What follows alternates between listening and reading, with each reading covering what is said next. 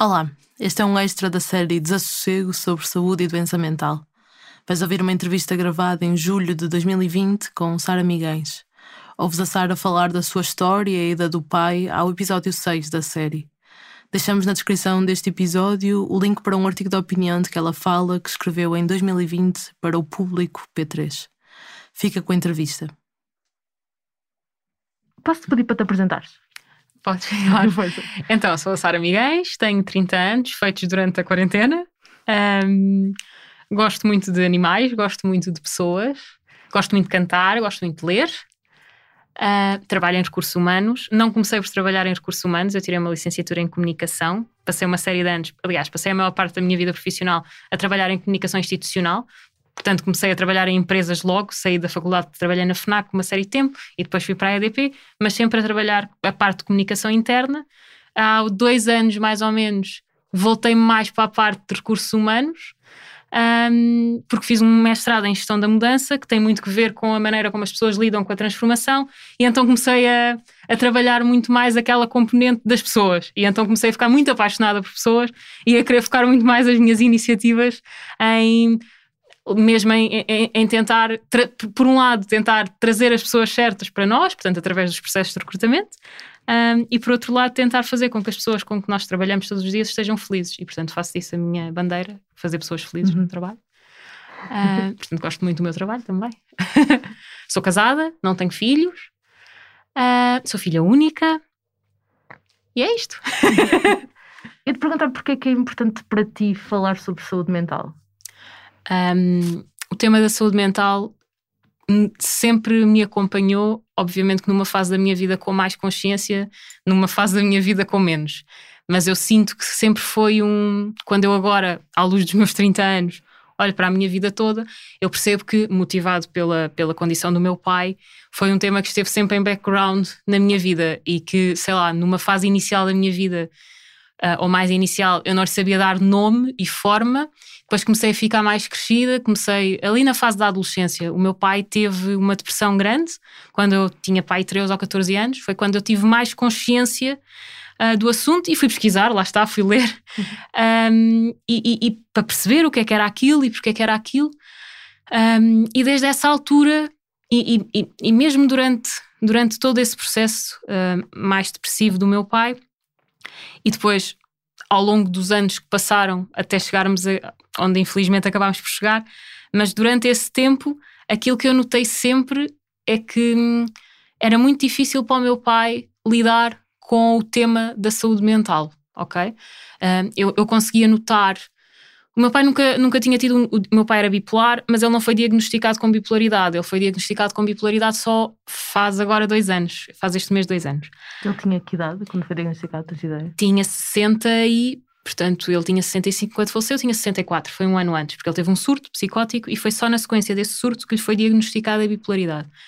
Uh, porque o histórico para trás do meu pai tinha, sempre tido, tinha sido sempre de depressões, ok? Uh, agora eu olho para trás e percebo que não ou seja, eu acho que era mais vincado a fase depressiva da bipolaridade dele, porque é, é, mais evidente em termos de sintomas, as pessoas deixam de querer comer, deixam de se querer levantar, ficam muito apáticas. Ele tinha que pedir baixa quando estava assim.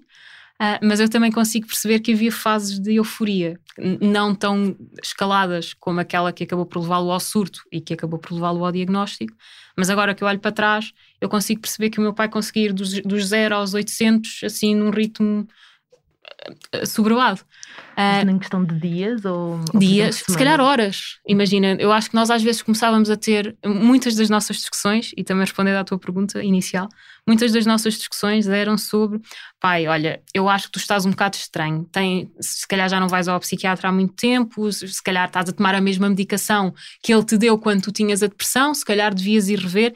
Ele ficava super ofendido comigo, mesmo. E, e, tinha discussões enormes comigo, eu não sou maluco, eu não vou ao psiquiatra, aquelas coisas. E então foi por causa disso. E eu sempre tentei fazer a coisa, uh, desde que tomei consciência, não é pela pedagógica, que era então, pai, olha, acho que estás um bocadinho, não achas que estás um bocadinho mais triste, mais resinhão, não sei o quê, não achas que podíamos pensar em. E ele era sempre super agnóstico a isso. E então é por isso que eu tenho necessidade de falar. É porque, hum, para já, porque fiz isso uma boa parte da minha vida. Uh, infelizmente não teve o, o resultado que eu, que eu esperava mas a, a minha expectativa é que possa ter algum resultado na vida de outra pessoa qualquer. Sim. Um, e, e sim, mas respondendo ao que me estavas a dizer, numa discussão, nós podíamos começar uma discussão em que ele estava uh, super uh, apático, não é? E nós até estávamos a discutir por causa disso, e de repente ele estava em Bagdá a gritar, a dizer coisas super escalado. E, e notava-se muito, ou oh, imagina, dias em que o meu pai estava, aqui já numa perspectiva de dias ou de semanas, dias em que o meu pai estava mais em baixo, não estava tão falador, não é que estivesse deprimido, comia, vivia a vida dele, mas estava mais em baixo. E depois, se fosse preciso, andava dias inteiros em que tu chegavas a casa e ele falava, falava, falava, falava e queria dançar e queria não sei o quê. E, que pronto, e que uma pessoa ficava, ah, que bom, contente, está animado, que bom. Porque como a nossa preocupação era sempre que ele não estivesse deprimido, quando ele estava assim contente, ah, fiz, porreiro. Às vezes era um bocado demais, mas, mas percebes? E então, sim, variava, variava muito. Agora que eu olho para trás, consigo perceber que sim, que variava mesmo muito. E o que é que achas que hum, fazia com que o teu pai não quisesse, tivesse esse, hum, essa posição de, um, de, não ir procurar o tratamento, de não querer que lhe pusessem esse rótulo do maluco, porque era esse rótulo que ele achava que lhe punham? Sim. De onde é que achas que isso vem? Eu acho que isto vem. Isto, isto é, um, é uma construção cultural, claramente, e é, é uma construção social uh, e é uma construção pessoal. Ou seja, acho que há três pontos aqui. Cultural, eu acho que nós, enquanto. Nós não temos uma, uma cultura de saúde mental, não temos. Nós temos uma cultura de saúde oncológica, nós temos uma cultura de saúde uh, cardiovascular, diabética, nós fazemos muitas campanhas acerca disso, existe imensa sensibilização e ainda bem, mas nós não temos de todo uma cultura de saúde mental, nós não sabemos lidar com um doente mental. Nós, quando passamos à porta do, do Júlio de Matos, ali na, na Avenida Brasil, e vamos ali, nós vamos a rezar para que não haja nenhum que tenha andado ali, a, nenhum maluquinho que ande ali a passear e, e que nos aborde, uhum. porque nós não vamos saber o que é que vamos fazer, porque nós nem, nem temos o conceito na nossa cabeça. Enquanto que se virmos alguém a ter um AVC, já lemos suficiente sobre isso, já vimos suficiente publicidade sobre isso para sabermos mais ou menos o que é que é suposto fazer. Uh, portanto, isto por um lado em termos culturais. Em termos sociológicos, eu acho mesmo que nós construímos uma, uma sociedade, ou que nós fazemos parte de uma sociedade que está muito assente em, em falsas projeções. Falsas projeções de tudo. Nós agora falamos muito disto por causa das redes sociais e agora, quando foi, sei lá, por exemplo, o suicídio do Pedro Lima, focou-se muito nisto, que era a, a, ditadura da felicidade e como é que as redes sociais projetam e obrigam-te a projetar uma figura de ti que tu não tens para ti própria e a sociedade espera de ti uma coisa que tu não és, mas que tu sentes necessidade de projetar porque sentes que é aquilo que eles estão à tua espera. Eu acho que isto, obviamente, que escala imenso e aplica imenso a figuras públicas e redes sociais, mas acho que também aplica e, a, a, pessoas normais. Ou seja, eu acho que nós não, nós não a, a sociedade não quer. Quando, quando, quando alguém te pergunta, está tudo bem? Tu, não tá, tu, tu nunca esperas que a pessoa te diga, ah, não, tô, não, tu esperas que a pessoa te diga, sim, está tudo bem. Ou seja, Tu não tens uma sociedade que esteja à espera que tu não estejas, que estejas alguma coisa que não seja bem. E quando tu lhes dizes que não estás bem, espera-se que digas qualquer coisa, de nada, ah, mais aqui, ou ando um bocado aflito do coração, ou não sei o quê. Ninguém diz, tenho andado a dormir mal, uh, sinto-me triste. Ninguém diz isto. Eu acho que está tá tudo bem. Epá, não, tenho mandado a sentir triste. Isto, eu acho que isto, nunca ninguém me respondeu isto na vida. Uhum. E eu acho que nunca respondi isto a ninguém na vida. E portanto, temos este tema. Uh, e depois acho que é pessoal. O meu pai. Um, eu acho que, se, por acaso, quando, quando, quando escrevi o artigo para o público, andei a pesquisar um bocado de dados sobre suicídio mais concretos, para, apresentar alguns dados, e li que, de facto, o suicídio é muito mais comum em homens do que em mulheres. Muito, muito mais, não é? Também, também já deves ter estudado isso. Uh, e eu acho que é, também é uma construção pessoal daquilo que é ser um homem. E eu acho que isso tem a ver com a educação, tem a ver com os valores que te passaram, tem a ver com a altura em que tu viveste, não é? Uh, e depois tem a ver com os estímulos a que tu tiveste acesso. Infelizmente, o meu pai era um homem. O meu pai era um, um homem, ele só tinha a quarta classe, mas era extremamente culto. O meu pai lia imenso, imenso, imenso, imenso. Ou seja, toda a vida ele fez um esforço por colmatar aquilo que ele não aprendeu na escola, porque não pôde, porque teve que ir trabalhar, como era panágio daquela altura, né? Um, por colmatar isso com, lendo imenso, sabendo falar sobre vários temas, via programas de televisão para se instruir. Uh, infelizmente, nunca conseguiu lidar pessoalmente com o facto de não controlar a cabeça dele. foi sempre uma coisa que ele não conseguiu. E não conseguiu para ele e não conseguia para ninguém. Imagina, houve uma altura da minha vida, eu, eu demorei muito tempo a dormir sozinha no meu quarto. Anos. Imagina, eu tinha tipo 13 anos e Uhum. não queria dormir sozinha. Tinha medo. Ah, e a minha mãe, a dada altura, achou: bem, vamos ter que levar a Sara ao psicólogo. Eu lembro-me do meu pai ter discussões de meia-noite com a minha mãe pela ideia de me levar a uma, psico... uma psicóloga. Mas a minha não tem nada, mas porquê é que vamos à psicóloga? Entendes? Certo. Portanto, Sim. não era só para ele, era, era o Para conceito geral de tu não teres controlo sobre a tua cabeça, disso ser um não tema. Porque é que eu vou, eu vou ao médico porque me doem as pernas, eu não vou ao médico porque não controlo a minha cabeça. Isso é um não tema. Se eu não controlo, passo a controlar. Certo. Era um bocado isto. Quase como se dependesse da tua vontade, não é? De- Exato. É uma coisa Sim. que tu controlas. E, e esse processo de. É super engraçado que digas isso, de, relacionado com o género, de hum, ser muito mais difícil para alguns homens, e para os homens em geral, pedir ajuda. Esse processo de eu preciso de Sim. ajuda. Alguém tem que, tem que me ajudar eh, aqui. Sim. Eu Ah, acho que nós temos este, os homens, mas eu acho que ainda, isto ainda é real. Por estranho que pareça, eu acho que isto continua a ser verdade. Eu acredito que os números, se calhar, não vão ser tão escalados daqui a 20 anos ou daqui a 15 anos. Espero que os números tenham descido muito, atenção, mas, mas quando formos fazer comparações, quero acreditar que não vai ser uma, uma diferença tão absurda como é agora. Mas eu acho que vai continuar a existir, porque apesar de tudo, eu acho que nós ainda temos esta ideia que é menos mal a, a, a mulher estar frágil e eu sinto a mulher sentir-se triste e portanto e dizer ai que eu sinto-me triste coisa idiota mas é, é, é uma construção mental tem tanto de idiota como de, de profundamente verdade porque, porque imagina uma, a linha que separa uma, uma, aquilo que eu acho que é idiota do, daquilo que para ti é um dogma é só os estímulos a que nós acedemos e, e, não, e nós nunca nos vamos encontrar a meio caminho. E, portanto, eu acho que nós continuamos a criar uma sociedade em que é tranquilo uma mulher ser frágil, até é expectável que uma mulher seja. tenha ali um toquezinho de fragilidade. um, e que um homem seja o provider, seja, ele providencia. Portanto, como assim ele está triste? Ele não pode estar triste, ele Certo. providencia. Portanto, quando muita mulher está triste, ele consola, Certo. não é o consolado. Sim. Então, Isso é uma prisão, uma coisa gigante para. Eu acho que sim. Eu acho que sim. E acho que no caso do meu pai, em específico, isso foi muito tema, porque imagina, o que aconteceu foi uma, uma série de fatores que aconteceram em simultâneo, que foi o meu pai reformou-se, ahm, depois teve um problema, teve uma tromboflebite, portanto sentiu que de alguma forma a saúde física dele também estava de alguma forma afetada. Na sequência disso, ele fazia karaté, era cinturão, cinturão preto, deixou de poder fazer karaté. Ou seja, o que eu sinto que ele e, e, claro, isto são processos mentais muito complexos e, portanto, no final do dia nós vamos sempre concluir que é uma doença e porque nada disto é suficiente para o, para o desfecho. Mas quando tu analisas isto, tem muito a ver com o, teu constru, com o teu construto do que é um homem e do que é tu seres um homem e seres um homem inteiro. E eu acho, francamente, que ele sentiu a determinada altura, na sequência destes fatores todos, que não o era. E, portanto, que não fazia sentido. Sim. Sim.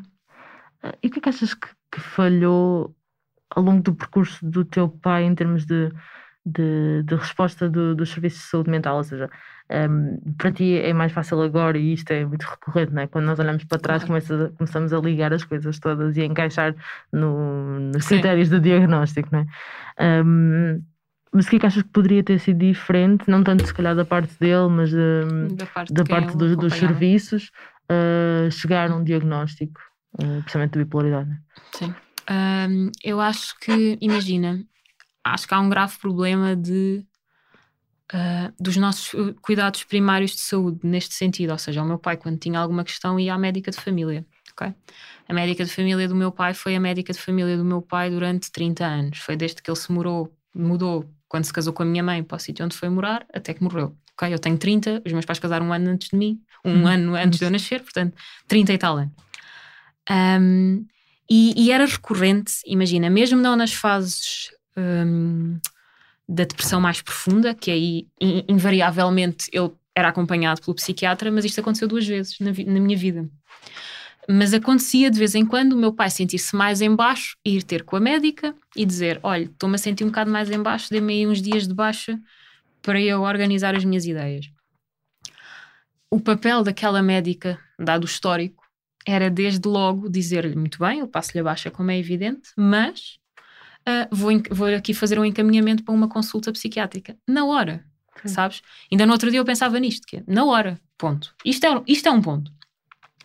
O segundo ponto é: hum, devia ser num mundo ideal que não é este, e definitivamente não é o mundo do Serviço Nacional de Saúde em termos de saúde mental, um, tu devias ter as pessoas sinalizadas e devias lhes fazer acompanhamento.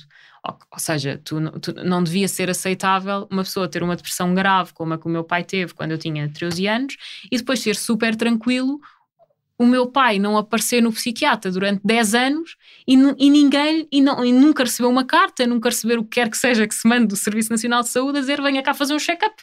Não é? Porque se tu vais fazer check-ups uh, ao teu estômago, ao teu. Vês, é o mindset que está trocado. Tu, tu vai, tu, tu, tu o, te, o teu o Sistema Nacional de Saúde diz que tu, e ainda bem que diz, para tu ires fazer check-ups a determinadas coisas. Se te identificarem uma doença coronária, vão-te mandar fazer um eletrocardiograma de X em X tempo. E se tu não o fizeres, quando tu vais ao médico de família, vai saltar um alerta no computador e ela vai dizer: olha, vou ter que lhe passar aqui, ok? Exato. Ou outro tipo de rastreio qualquer.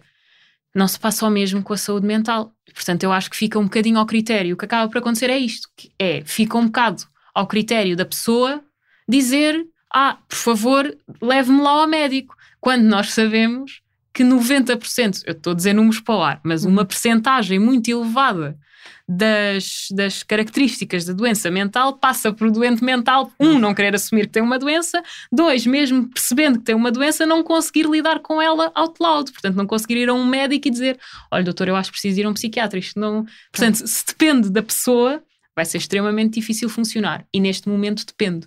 Ou seja, não há um acompanhamento. Depende de ti tu ires lá e dizeres que queres e não funciona. Certo. Como é que o teu pai depois chega ao diagnóstico de. O meu pai.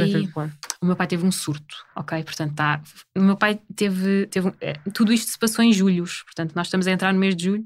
Há três julhos que, que, que o meu pai teve episódios psiquiátricos mais graves. Uh, no primeiro julho, que foi há três anos, ele fez um comentário meio estranho à minha avó, que eu na altura comentei com a minha mãe e disse: pá, mãe, acho que aquele comentário é um bocado fora, mãe, se calhar devíamos insistir com o pai para ir ao psiquiatra, porque pá, pareceu mesmo meio fora. E falei com ele na altura. E ele deu-me o, sermão do costume. Pá, mas passámos à frente, foi uma coisa meio isolada, mas meio escalada, mas, sabes? Foi daquelas coisas, ah, se calhar foi uma brincadeira parva. Foi por aí. No ano a seguir, em fevereiro ele voltou a fazer assim uns comentários, lá concordou e marcou uma consulta para o psiquiatra. Um, e em julho, portanto está agora a fazer, teve um surto. Teve um surto que basicamente um, ele, para além de ele ter dito coisas, ter começado a dizer coisas que não faziam sentido, uh, ligou-me a meio do meu dia de trabalho. Eu, vi, eu ouvi os carros a passar, ele estava completamente desorientado, a dizer que queria sair de casa e que não voltava para casa e que eu tinha que lhe fazer uma mala e levar-lhe algum dinheiro porque ele não ia voltar para casa. E eu juro-te que na altura, uh, achando que ele estava meio desobstinado, mas que podia ser por ter bebido, imagina, por ter tido aqueles vibes de meia idade, no género, pronto, vamos separar. Vamos separar, bebi aqui um bocado mais, percebi que a minha vida não faz sentido, vamos separar. Pronto, achei que fosse uma coisa deste género. Uh, e, nesse dia lá, lá fiz aquele papel super ingrato, chegar a casa, dizer à minha mãe: Olha, mãe, aparentemente o pai não quer ir para casa, uma coisa do além. Lá fizemos uma mala e eu lá fui ter com ele ao carro, perto do, nossa casa. Um, e juro-te, naquela vez que eu falei com ele, ele estava. estava era, uma, era uma pessoa consciente a falar comigo. Eu, eu entrei no carro, ele estava assim meio sério. Uh, e eu disse: Olha, está aqui, o... tá aqui as coisas, também te pus algum dinheiro. Como tu não queres ir para a Charneca, que era a nossa casa de férias, reservei-te hoje uma noite num hotel, amanhã segue para a Charneca, porque nós temos duas casas, portanto, no limite dava para cada um ficar numa casa. Um, e ele disse-me: Está bem, não te preocupes com isso, eu já, já liguei um amigo e vou ficar em casa de um amigo do Karaté. Mas não te preocupes, está bem, vamos falando. Mas assim, super escorreito. Pá, entretanto, nessa noite começou-me a telefonar, eu percebi que ele não estava em casa de amigo nenhum, percebi que ele estava na rua, fui buscá-lo à rua, fui levá-lo ao tal hotel que tinha reservado. Às 5 e tal da manhã ligaram-me do hotel a dizer que ele tinha saído e que não tinham conseguido parar. Eu ligava-lhe, ele não me atendia, portanto eu nem sei para onde é que ele andou. Eu tinha um relógio daqueles de contar passos. Uhum. Eu lembro-me que nesse dia, quando eu lhe tirei o relógio, imagina, ele tinha andado quilómetros. Eu nem sei para onde é que ele andou.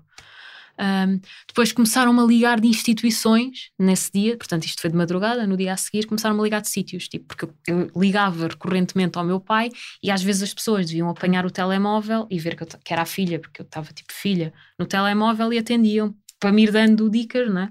Ligaram-me da Procuradoria-Geral da República, ligaram-me do, do Campos da Justiça, ligaram-me deste tipo de sítios, porque o meu pai, basicamente, o que se passou foi: o meu pai encarnou outra personalidade. O meu pai sempre foi muito político e tinha um posicionamento de abril muito vincado. Era um grande defensor da liberdade. E, portanto, ele encarnou ali uma espécie de Salgueiro Maia e andava por todas as instituições do país, na cabeça dele, um, a denunciar corrupções. Ok? Mas depois misturava corrupções que tinham mais que ver com a corrupção do país em si, com coisas pontuais que se tinham passado na vida dele, com coisas do trabalho, ou seja, aquilo dava uhum. ali um emaranhado e ele estava, imagina, das vezes que ele me atendia ao telefone, ele estava completamente fora dele, completamente. Isso foram várias horas em que Foram horas em que eu andava a saltitar, Uh, tipo, quando eu chegava, quando eu conseguia chegar ao sítio onde me diziam que ele estava, ele já tinha arranjado forma de zarpar dali para fora. A pé sempre? Não, metia sem táxis. Meteu sem. A, a, dada altura, portanto, eu acho que de madrugada ele andou simplesmente randomly. A dada altura começou a apanhar táxis. E acho que ainda andou no carro dele também, ali a dada altura. Uh, quando é houve um taxista que me disse para onde é que eu estava a levar a dada altura e que o ia deixar não sei onde, não o conseguiu deixar não sei onde, porque o meu pai deve, deve ter ouvido a conversa e fugiu. Mas pronto, mas lá foi perto de não sei onde, e portanto eu fui parar a não sei onde, dei ali umas voltas e acabei por encontrá-lo. Mas só o encontrei porque ele achou que lhe tinham roubado o carro, porque ele tinha deixado o carro num sítio naquela noite, esqueceu-se que tinha ido de madrugada buscá-lo e levado para outro sítio, e então achou que lhe tinham roubado o carro. E, e por causa disso teve ali um, uma quebra, estás a ver? E então parou. E foi só por isso que eu consegui encontrar, senão eu acho que ele tinha continuado a andar. Portanto, aí foi mal, sabes? Foi pior do que. Foi muito mal. Acho que quando eu olho assim para, para a pior imagem que eu tenho do meu pai é aquela, porque é, é uma coisa física, sabes? O teu corpo é mesmo. O teu corpo muda quando tu estás em surto. É a maneira como tu andas, a maneira como tu pões os teus ombros, a maneira como tu olhas. És outra pessoa. É mesmo um, é, é, é, físico, não é só uma coisa nós às vezes achamos que ah, tontinho. Não, aquilo é uma coisa que tem um impacto no, no teu corpo. Pronto, depois levámos-lo para o hospital. Tive dois amigos meus no meio disto tudo, tive muitos azares, mas tive muitas, muitas pequenas sortes. Que foi, imagina, tenho uma amiga minha, uma grande amiga minha, que é enfermeira, que é a mulher do meu melhor amigo, que normalmente estão, eram, isto foi numa, imagina, numa quarta, portanto estariam a trabalhar. Só que naquele dia eles iam receber a Bimbi, então coincidência das coincidências, estavam os dois em casa, não é? E então vieram logo ter comigo, conseguimos levá-lo para o hospital. A Joana, que é enfermeira, também conseguiu mais facilmente lidar com a situação, mesmo nos trâmites do hospital. Um, e, e, lá ficou. No primeiro momento, achámos. Uh, ele foi primeiro visto por um neurologista e fizeram-lhe montes de exames neurológicos, porque imagina, ele nunca tinha tido um surto daqueles. Era um comportamento tão extremado que acharam que podia ser uma coisa que lhe tinha arrebentado alguma Sim. coisa. Estás a ver? Fizeram-lhe taques, fizeram-lhe vários exames, imagino eu, não detectaram nada, acabaram por concluir que era psiquiátrico. O meu principal medo era um, que não que, que, lhe dissessem: pronto, olha, não foi neurológico, vá para casa, porque eu não sabia mesmo o que é que havia de fazer naquele, naquele estado, não é? Mas pronto, mas encontrei uma psiquiatra que foi incrível e que basicamente veio ter comigo ali a meio daquele processo todo, anda para trás com análise e não sei o quê, e me disse: esteja descansada, eu não o deixo ir para casa assim. Portanto, ele não, não, não é nada neurológico, mas ele não está bem, portanto, eu vou interná-lo. Ainda não sei se aqui, se no julho, mas eu vou deixá-lo internado. Não, não te preocupes. Pronto, e, e, e, lá tive que o deixar. Entretanto, o meu pai não queria ficar internado de maneira nenhuma. Aliás, no dia antes ele gritava-me louco que, se, que ele não estava maluco e que se, que se eu tentasse internar, que ele se matava. Um, mas pronto, mas depois ao longo do dia, sobretudo depois daquele fenómeno dele achar que lhe tinham roubado o carro, teve ali uma quebra de energia, claramente, e portanto aquele pico louco onde ele estava, claramente foi para o extremo oposto.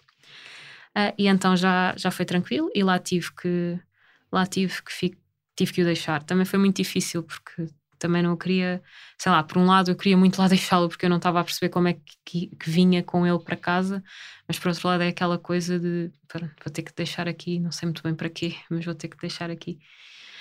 E também foi duro, mas pronto. Sim. Sim. Mas aí confiavas nessa médica, não é? Você já havia uma relação Sim, mais. Ela tinha-me dito, ela disse-me que ia tratar, e, e, quer dizer, a determinada altura não há muito mais que tu possas fazer, não é? Tens que confiar. E eu nisso sou muito sabes? Eu andei ali às voltas e falei com a enfermeira, com o médico, não sei o quê, nananana, até perceber que alguém estava a perceber. A partir do momento em que eu percebo que alguém que percebe daquilo mais que eu está a perceber, não há mais nada que eu possa fazer, só posso Claro. confiar. E depois o que é que acontece? O teu pai tem alta do. Tem alta muito, muito rapidamente. No dia a seguir já aparecia outra pessoa, portanto deram-lhe medicamentos e aquilo foi tudo ao sítio muito rapidamente. Teve internado dois dias, mas, mas mesmo, mas assim que no dia a seguir, quando nós o fomos lá ver, já era outra pessoa, já não tinha nada a ver.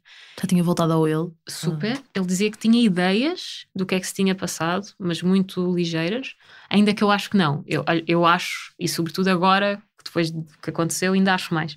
Eu acho que ele tinha muito presente aquilo que aconteceu e devia ser muito difícil para ele lidar com aquilo que tinha acontecido, com aquela perda de controle e de noção tão grande, porque eu acho que ele se devia lembrar. Ele dizia que não se lembrava assim muito bem. Ah, pá, na altura ele ficou logo a ser acompanhado por aquela psiquiatra que na altura me deu aquela resposta e encaminharam-no logo para fazer psicoterapia, coisa que o meu pai nunca tinha feito. Ahm, eu também, em, em complemento, como fiquei super estressada com aquilo tudo, quis, marquei uma consulta no privado para garantir que, que tinha uma segunda opinião, para ver se a Uhum. medicação era a correta, etc. Pronto, e assim foi. Os primeiros meses foram muito difíceis. O meu pai foi parar às urgências muitas vezes, porque a medicação para a bipolaridade é péssima, porque na verdade o que tu estás a fazer é estás a tentar dar uma medicação que te evite picos. E então, mas se te evita picos, depois ficas super deprimido. Super mesmo. Mas depois, se dás uma para, para, para te tirar da depressão, corres o risco de ficares nos pinkers e Exato. teres outro surto. E então ele acabou por ir muitas vezes ao hospital, para as urgências, por causa disto, porque se sentia péssimo ou porque sentia que de alguma maneira estava a começar a ficar demasiado, Mas era ele fora. que ia. Era ele que. Aí sim, aí a minha mãe já notava. Neste último ano já não foi aquela conversa de já não quero ir, não vou. Isso, isso nunca mais aconteceu. Ele, eu acho que ele se lembrava daquilo que tinha acontecido.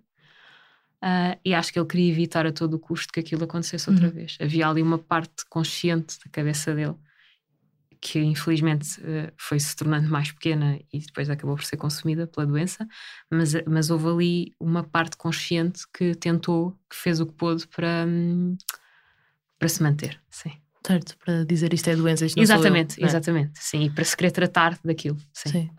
E ele tem o diagnóstico de doença bipolar logo a seguir ao internamento. Muito rapidamente, sim, não foi imediato, mas eles na altura disseram logo: nós temos que estudar um bocadinho mais isto, mas quase certeza que é, porque é muito difícil explicar um comportamento tão extremado com um histórico depressivo tão, tão, tão vincado que ele teve ao longo da vida.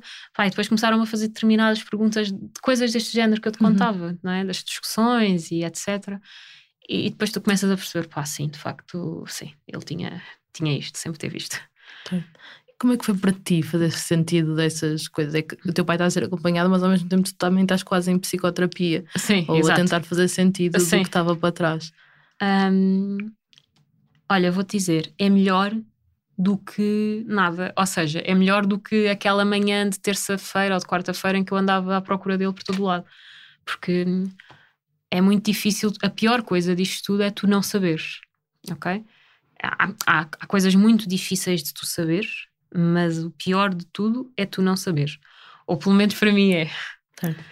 Ah, e então, quando me disseram: Olha, nós sabemos o que isto é, isto chama-se bipolaridade, isto trata-se desta maneira, aquelas coisas que tu às vezes achavas estranhas no teu pai, não era propriamente o teu pai ser estranho, era o teu pai ter uma doença que não era tratada. E pronto, e, tu- e ele agora vai tomar os medicamentos, e ele agora até já percebeu e já não faz um drama por ir ao médico, portanto isto agora vai correr bem. Agora, é, agora, é- agora isto vai. Confesso que quando comecei a ver ah, mais depressivo outra vez, muito em baixo, com aqueles dramas da medicação, pensei, bem, se calhar, se calhar não vai ser assim tão linear quanto eu estava à espera. Mas, mas a minha postura foi muito de pronto, agora, agora já sabemos, agora já posso ir estudar, já posso ir ler o que é que isto é, já posso tentar perceber comportamentos, numa de pá, não vou deixar isto chegar outra vez a ter que andar à procura dele no meio da rua, pronto, sabes? Então deu-me uma certa sensação de conforto Alívio. isso, porque já sabia e porque já havia pessoas que sabiam e, e que eu, e, e nas quais eu confiava e não deixei de confiar. Repara, não, não é por o desfecho ter sido o que foi que eu deixei de confiar nelas. Havia pessoas, psicólogos, psiquiatras, que sabiam que, ok, é bipolaridade, nós vamos testando esta e esta medicação, nós sabemos que é um processo difícil, uh, mas estamos a acompanhar. E portanto eu estava, como te disse, super confiante no processo. Portanto, para mim uh, foi, foi de alívio, na verdade. Sim. Um, agora, eu te dei uma pergunta, mas se preferis não, não falar sobre isto, tens-me à vontade. Mas um, tu, agora olhando para trás, havia sinais que teu pai tinha ideação suicida? Ele falava sobre Nada. isso? Nada, nada, absolutamente nada. E olha, eu fui falar com. Uh, o meu pai esteve desaparecido, ok? Portanto, só para te contextualizar, o meu pai sai de casa e eu só encontro o meu pai morto cinco dias depois. Passei cinco dias à procura dele. Uh, por isso é que eu te digo que há, há verdades muito difíceis de saber, mas tu não saberes é pior do que determinadas verdades que tu sabes. Um, o meu pai nunca tinha, mesmo nas suas fases mais depressivas, nunca tinha feito uma referência a isso na vida. E eu fui nesta fase em que ele teve desaparecido, um, a determinada altura, quando eu andava à procura, eu lembrei-me: vou falar, vou ligar para o Júlio e vou falar com o psiquiatra e com a psicóloga, porque pode ser que eles me deem pistas de onde é que ele possa ter ido, de onde é que ele possa estar, de alguma coisa. E eles foram incríveis. Uh, aliás, eu cheguei ao Júlio numa manhã, tipo, louca, louca não estava, mas no sentido de passar à frente toda a gente sem ter falado com ninguém, porque tive assim uma ideia à meia da manhã e fui a correr para o Júlio de género, falem comigo, porque o meu pai desapareceu e digam-me onde é que ele pode estar. E a, tanto a psicóloga dele como o psiquiatra receberam-me na hora e ambos me disseram: por todo o quadro que me está a descrever, acho que é melhor ir-se preparando, porque o que ele deve ter ido fazer é cometer suicídio. Ele nunca esteve a ser nem tratado, nem medicado para nada relacionado com isso, porque ele nunca evidenciou, mesmo a nós, nenhum tipo de quadro suicida. Portanto, nem eles certo. tinham detectado. Uh, houve uma, uma, uma, uma, uma, uma, familiar muito, muito afastada, uma pessoa que nós conhecemos, uh, mas com a qual já não lidamos, não lidávamos há muitos anos, que cometeu suicídio em junho. O meu pai suicidou-se em julho. De 2000 e... De 2019, 19. do ano passado. Uh, e nós falámos sobre isto, porque imagina, aquilo vem no jornal, porque ela tinha uma fundação e não sei o quê, e aquilo vem no jornal. E então eu lembro-me de nós falarmos, eu estar sentada à frente do meu pai e do meu pai me estar a dizer: Ah, então agora foi fazer isto, agora os miúdos e não sei o quê, que coisa, coitado, o homem dá com ela no carro. Sabes? Falámos sobre isto. Nada. O meu pai deixou a carta de suicídio na nossa casa, na, na casa deles, na casa onde eles moravam não na casa de férias, portanto, na casa onde eles moravam. Portanto, no mínimo, aquela carta tinha que estar escrita há, há 15 dias, porque eles não tinham lá ido certo. antes. Um, e eu acho que a maneira como o meu pai viveu as férias dele, eu acho que ele claramente tinha decidido que ia cometer suicídio depois daquelas férias. E, e tu dizes-me, certo, provavelmente quando ele escreveu aquela carta e desenvolveu esta ideação, isso já em si é surto. Portanto, ele pode ter estado 15 dias, há diferentes tipos de surto, portanto, certo. provavelmente sim. Uh, mas não foi um surto do género do Salgueiro Maia, isso Exato. não, acho que foi uma coisa mais.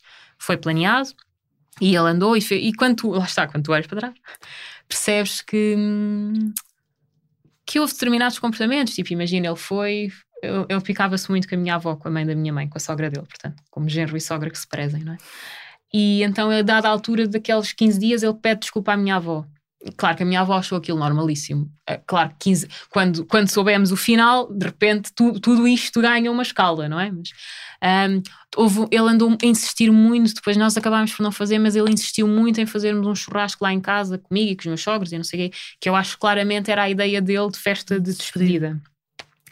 Um, e eu fui lá, a última vez que eu vi no meu, o meu pai foi num domingo, que nós fomos lá precisamente, acabámos por não ir todos, mas fui eu e o Nuno, meu marido, fomos lá almoçar quando eles ah, estavam de férias? Quando eles estavam de férias. Eles viriam na quarta, nós fomos lá almoçar no domingo, à nossa casa de férias.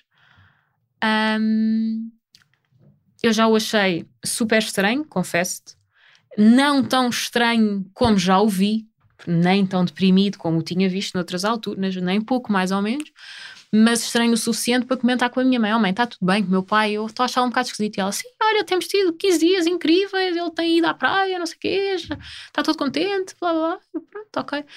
Mas ela também me disse: Ah, mas ele, porque a determinada altura, ele quis cancelar as consultas com a psicóloga. Um, pai, 15 dias antes, ou três, se calhar 3 semanas antes. O que também só me leva a crer que isto já estava planeado, porque eu acho que ele devia ter medo que ela lhe fizesse perguntas que o fizessem denunciar a ideia que ele já tinha na cabeça. Uh, e então, mas ele tinha dito à minha mãe, e até tinham ligado para o Júlio e tinham-lhe marcado uma consulta com a psicóloga na quinta-feira a seguir. Só que eu acho francamente que foi manobra, sabes? Acho que uh, os suicidas, eu depois também falei sobre isso e falaram-me sobre isso, quando aquilo é um comportamento muito manipulador, não é? Tu queres muito fazer aquilo e queres muito que as pessoas não achem que tu vais fazer aquilo e portanto tu fazes tudo o que tu achas que consegues para manipular as pessoas e para as pessoas não acharem que tu estás a ter algum tipo de comportamento mais final, não é? Uhum. Uh, e, e, então uh, foi, foi assim, foi planeado, claramente. Pode ter sido planeado num determinado tipo de surto, mas não foi o mesmo tipo de surto daquela outra vez, foi outro tipo de coisa. Sim. Como é que foi para ti neste. Não passou nem. Um está agora a fazer um ano. Sim, faz no fim do mês. Fazer sentido disto e de todas as perguntas que tu tens e é muito difícil ter respostas. Uh, como é que tu lidas com isso? Ainda estou a aprender. Uh, não há uma resposta óbvia para isso. Tens que. vais ter um, um enorme porquê sempre. E, e um, uma das primeiras coisas que fiz, ou foi quando, quando já estava um bocadinho mais centrada, vá, umas semanas depois do meu pai morrer, eu comecei a pesquisar grupos de apoio para tentar perceber se havia outras pessoas que falassem sobre isto. Que tivessem passado por suicídios, como, sei lá, os, os alcoólicos anónimos e outra coisa qualquer. Descobri que não há muitos, ou não há de todo, em Portugal. Um, porque tinha esta necessidade de de, de, de, falar com as pessoas, de perceber quais é que são os dilemas das pessoas. E entretanto, de vez em quando, ou leio um livro, ou vejo alguém que vai dar um testemunho à televisão e percebo que, que seja lá o tipo de história, ou tenha sido de, da maneira que for, consequência do que seja, as pessoas estão sempre a perguntar-se porquê. Portanto, acho que vais viver com um porquê para a tua vida para sempre. E depois a, a proporção é quão é que esse porquê domina a tua vida e quão é que esse porquê não domina a tua vida. Há alturas em que parece que domina mais, há alturas em que vai dominando menos. É oscilante.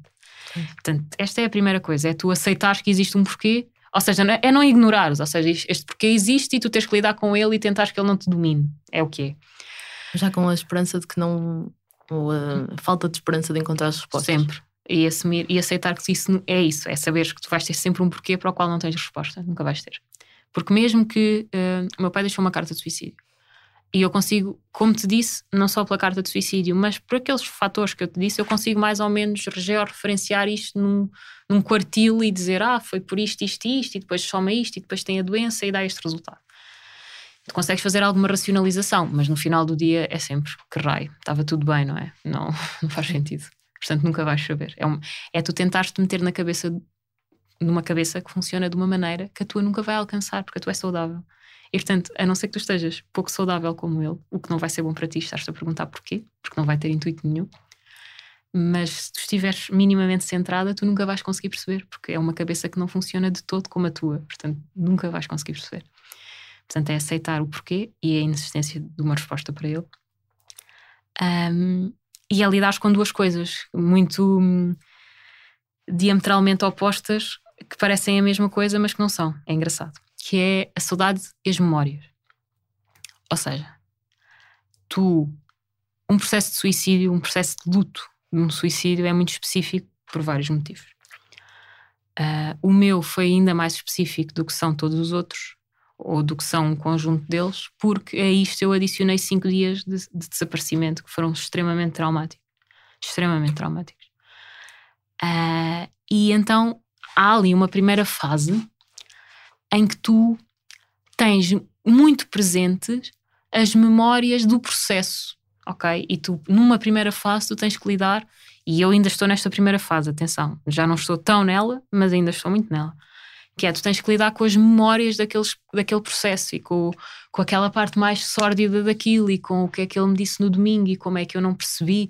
E depois eu saí, ainda falei com ele na segunda à noite e como é que eu não percebi.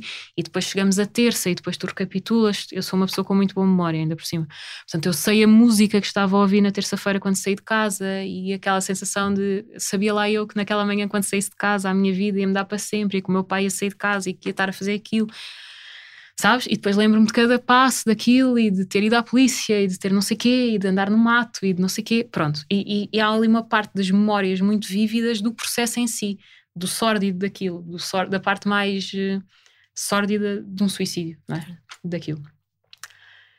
E numa primeira fase tu só fazes aquilo. Tu andas a repetir aquilo na tua cabeça para dar, por, por um lado, porque aquilo é muito recente e tu estás em choque e, e é difícil, por outro lado, porque precisas dar sentido àquilo ok? Porque precisas de entender. Ah, não precisas de entender porque eventualmente percebes que não entendes, mas precisas de, de, estruturar aquilo, na tua, de arrumar aquilo na tua cabeça e para tu arrumares aquilo na tua cabeça, invariavelmente repetes aquilo na tua cabeça.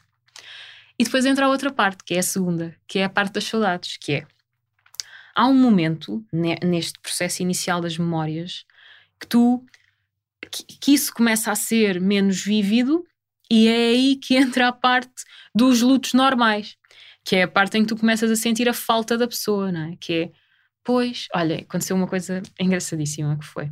O meu pai resolvia tudo com fita cola. Ok? O meu pai, há pessoas que resolvem tudo com várias coisas. A solução do meu pai para todas as coisas era fita cola. Ok? E então, há um belo dia, uh, e este primeiro ano é especialmente difícil, porque imagina, tu fazes uma série de primeiras coisas sem o teu pai. Primeiro Natal sem o teu pai. Primeiro aniversário sem o teu pai. Ainda por cima eu fiz os 30. O primeiro não sei o que é sem o teu pai. O primeiro dia do pai sem o teu pai. E lá fizemos o primeiro dia do pai sem o meu pai, fizemos um jantar, já estávamos em quarentena, portanto fizemos um telejantar com o meu sogro, super tranquilo. Um, mas no final do naquele no dia a seguir eu estava a limpar a casa e encontrei uma placa tipo escondida atrás da minha televisão num sítio super remoto que eu já nem sei de onde é que veio a placa. Há de ter sido o Nuno que me deu ou eu que dei ao Nuno é assim uma placa daquelas tipo cá no gato preto que ah, são sim, plaquinhas sim, sim, decorativas. E aquilo tinha um arame por trás e portanto há de estar ali há de ter havido um momento em que aquilo esteve ali pregado na parede né? e de repente eu olho e noto que não, afinal eu percebi porque é que aquilo tinha caído. Aquilo nunca tinha estado pregado na parede. Eu vejo assim um enorme fecho de fita cola atrás daquilo. E eu disse: eu, eu não sei como é que isto veio aqui parar, mas eu tenho a certeza que foi o meu pai que tentou colar isto aqui com fita cola e isto caiu na hora, porque isto claramente é demasiado pesado para que. Pronto, e então aí, pronto, tu ficas super triste porque tu lembras depois, ele resolvia tudo. Ou seja, é quando tu começas a ter saudades, começas-te a conseguir afastar da parte mais sórdida daquilo que, que, te marca e que te traumatiza e começas-te a aproximar do lado menos processo e mais pessoa, que é a parte das saudades. E, é, e depois tens que lidar com isso. Ou seja, tens que lidar com a outra parte do luto, que é a parte normal. Que é, que é, mais terapêutico, não é? O é, apesar de tudo é, porque pronto, meio que encontrei a fita cola, percebi isto, choras um bocadinho, riste um bocadinho, e pronto, e é aquela parte mais de mais terapêutica, como tu dizes, sem Sim, menos patológico. Exatamente, sim, exato. Sim, eh, eu estava a tentar arranjar uma palavra uh, sim, menos traumático. Né? Isso, isso garantidamente. Um, e estava a dizer a questão de teres procurado grupos, uh, uhum. um, lá está, grupos de discussão, grupos terapêuticos para, para falar sobre isto. Tinhas necessidade de falar, mas porquê? Por ti? Pelo, para, te, para te entenderes? Para eu sempre tive. Eu, eu, eu, falo muito. Portanto, eu, eu, eu tiro muito sentido das coisas à minha volta falando sobre elas, ok? No geral. E. Mas, porém, eu sou filha única. E, portanto, a minha primeira, o meu primeiro sentimento foi: mais ninguém, assim, perto de mim, está a passar por, por aquilo que eu estou a passar. Porque o luto que a minha mãe está, estará a fazer do meu pai é diferente daquilo que eu estou a fazer. Eu não tenho irmãos. E, portanto, eu gostava muito de perceber, um, numa primeira fase, foi claramente por mim, que é alguém que me diga como é que isto se faz, alguém que me diga um, o, o, como é que se lida com isto, o que é que é para fazer, como é que se anda para a frente, como é que se lida com o porquê, como é que se lida com esta frustração, como é que se lida com a culpa, porque há ali uma fase em que sentes muita culpa, não é? Uh, e, que, e que mesmo agora, quer dizer, passou para, para, para além de que não passou assim tanto tempo, não é? Passou menos de um ano. Mas, mesmo, mas pronto, nestes 11 meses eu já tive fui tendo vários momentos. Uh, só que lá está, existe aquela teoria das fases do luto, não é? Que eu não, não estudei o suficiente para questionar, mas de, do meu sentimento aquilo é muito interativo. Ou seja, imagina, quando tu lês sobre as fases do luto, aquilo parece que é uma coisa, tu passas da 1 para a 2 e da 2 para a 3 e da 3 para a 4. Eu, o, meu processo de luto tem sido uma coisa muito. Passas da 1 para a 2, passas da 2 para a 3, mas às vezes vens da 3 a 1 e depois vais da 1 a 2 e depois em vez de vais da 2 a 4, mas depois percebes? Anda, sim, anda sim, sim. para a frente. E eu sentia-me muito sozinha nisso, porque Porque às vezes é, é, é, difícil tu explicares às pessoas, mesmo às pessoas que são mais próximas e que te. Porque, porque, porque imagina, a tendência das pessoas que são mais próximas vai ser tentar não te falar muito daquilo, não é? Porque, porque querem que tu, sei lá, não estejas a viver naquilo. Uh, mas tu, por outro lado, tens esta necessidade de ir falando e de ir dando sentido, e às tantas fica difícil para ti porque estás. Não queres estar a preocupar as pessoas, porque às tantas as pessoas acham que tu podes estar a ficar demasiado agarrada àquilo e não estar saudável, não é? E pronto, eu queria perceber com as pessoas se elas também sentiam isto e se sentiam, olha, boa, então podemos fazer isto os dois, porque tu não vais ficar constrangido para te falar disto e eu não vou ficar constrangida porque passamos os dois pela mesma coisa, e então Sim. vamos perceber que isto é normal. E então numa primeira fase foi mais por aí. Mas Hoje, não encontraste nada? Não, não encontrei. E, e, na altura ainda falei com a minha psicóloga e, e tudo. Uh, e agora eu tenho uma nova psicóloga, porque ali a determinada altura eu e a minha anterior psicóloga tivemos uma divergência terapêutica, e então eu tenho uma nova psicóloga agora.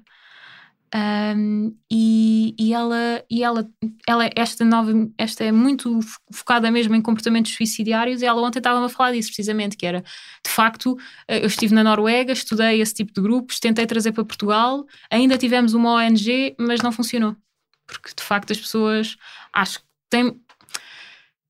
Ah, tal como existe o, o estigma da saúde mental no doente mental, acho que existe o estigma da culpa no, nas pessoas que têm membros da família que se suicidaram. Porque há sempre ali uma ponta de ti que se está a questionar. Está uh, bem, está fixe, é uma doença, o psiquiatra não percebeu, o psicólogo não percebeu porque é que eu havia de perceber, não havia hipótese.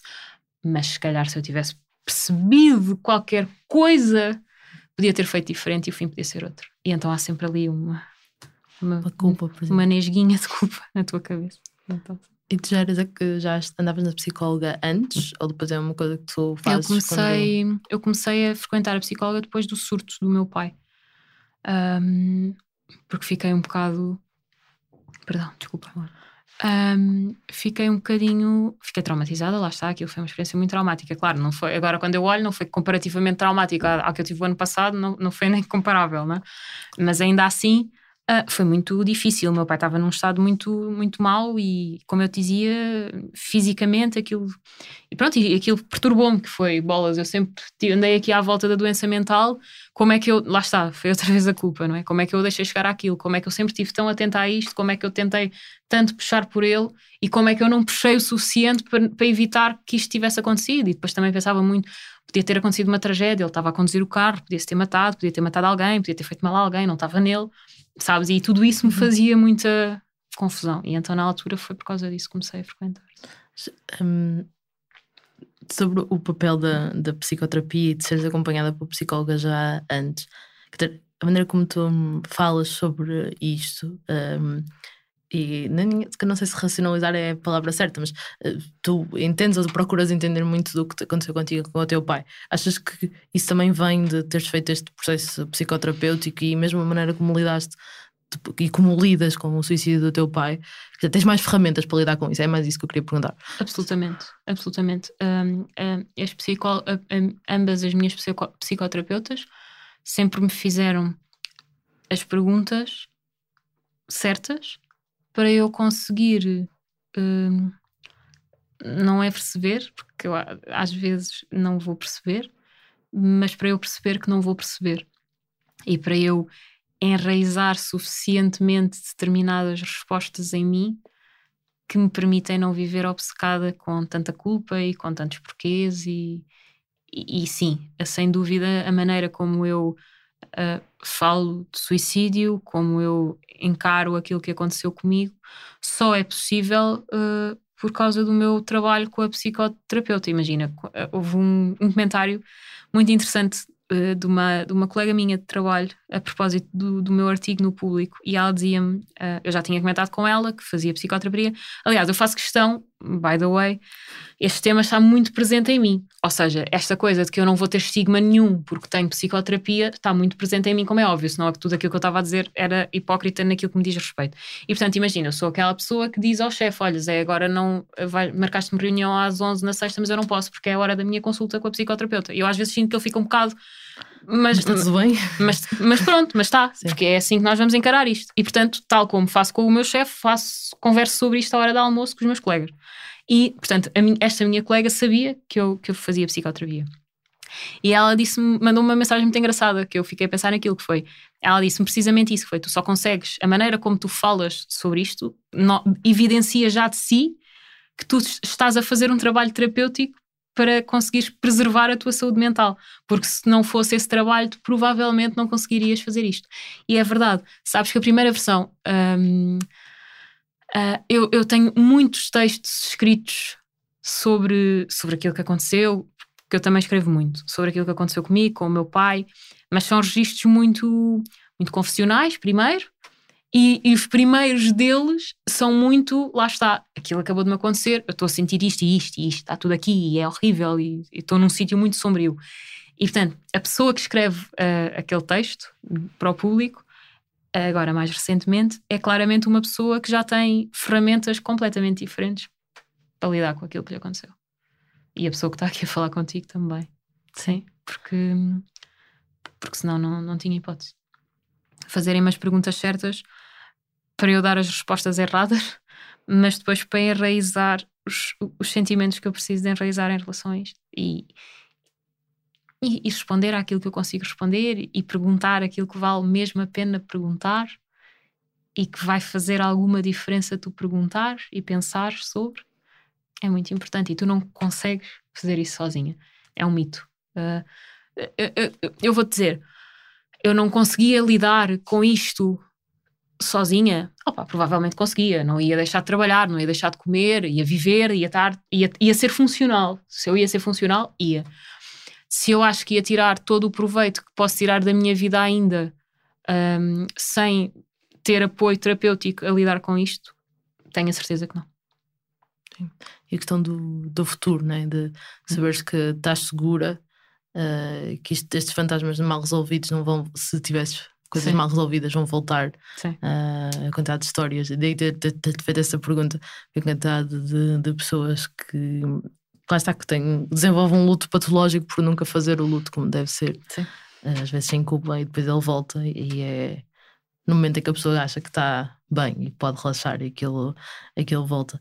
E te perguntar que como é que foram os comentários ao texto e como é que foi a, reação ao texto do, do público? Foi boa, no geral, foi muito boa e as pessoas reagiram muito bem em vários meios e eu fui passando os olhos, não ficando obsessiva, mas fui passando os olhos, não é?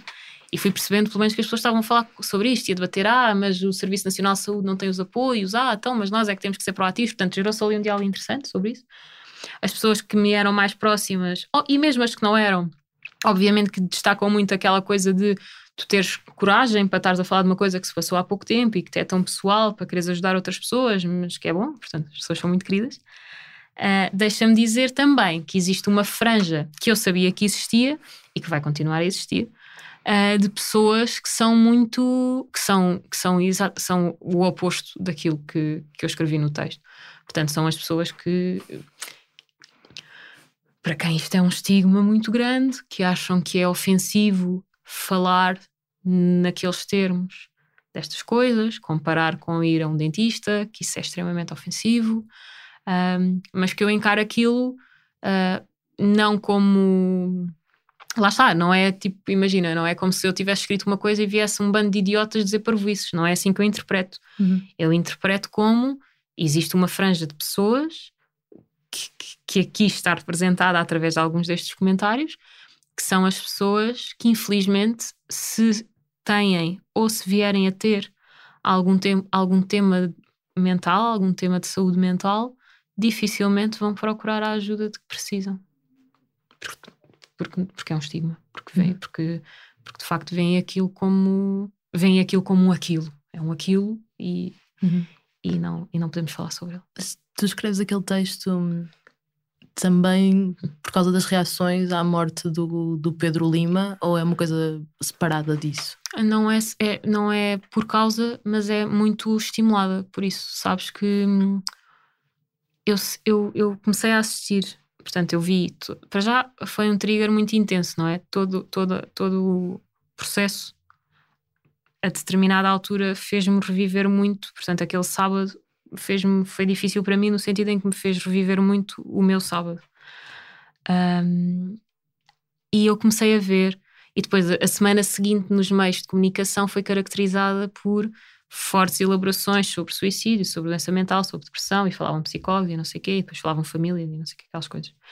E eu de repente comecei-me a perceber que os comentários a tudo isso que acontecia eram muito extremados. Ou seja, ou bem que havia pessoas a dizer sim, bem, há sempre as pessoas que estão a puxar ao sentimento, mas pronto, havia pessoas que diziam isto é um, um aproveitamento mediático enorme, não devíamos estar a falar disto porque nós falamos disto e ainda inspiramos as pessoas a fazer mais isto e etc. E, fora.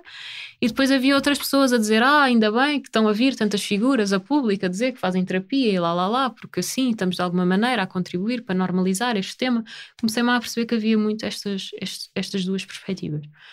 Uh, e achei que era uma altura particularmente, eu, eu acho que há coisas. A minha psicóloga, a primeira psicóloga com que eu trabalhei, dizia-me uma coisa que me fez sempre muito sentido, que é há coisas pelas quais tu não precisavas de passar para aprender. Ou seja, no limite há determinadas coisas ou que tu não ias aprender e ias viver bem na mesma, sem as saber, ou que poderias aprender de uma forma que fosse muitíssimo menos difícil para ti e estaria tudo bem na mesma. Eu não acho que tenha nenhum benefício, nenhuma autoridade, nenhuma vantagem em ter passado por aquilo que passei. Ponto. Dito isto, já que passei e já que aprendi algumas coisas, eu sinto que tudo o que eu possa fazer para contribuir, para desmistificar isto, eu vou fazer, porque eu vi como é que acaba, sabes? Eu vi, eu não, ninguém me contou, eu não li artigos a dizer que é um estigma, eu tinha um estigma em casa, entendes? E portanto, tudo o que eu puder fazer e falar e dizer para para se falar sobre isto, seja em que contexto for, para se falar sobre isto, para, para se sensibilizar sobre isto, sobre a saúde mental, sobre o suicídio, sobre as consequências de tu não te cuidares, eu vou falar e preferia não ter que falar, adorava, não sinto, não, não sinto de todo o meu ego massajado por, por, por agora escrever artigos para o público por, por isto.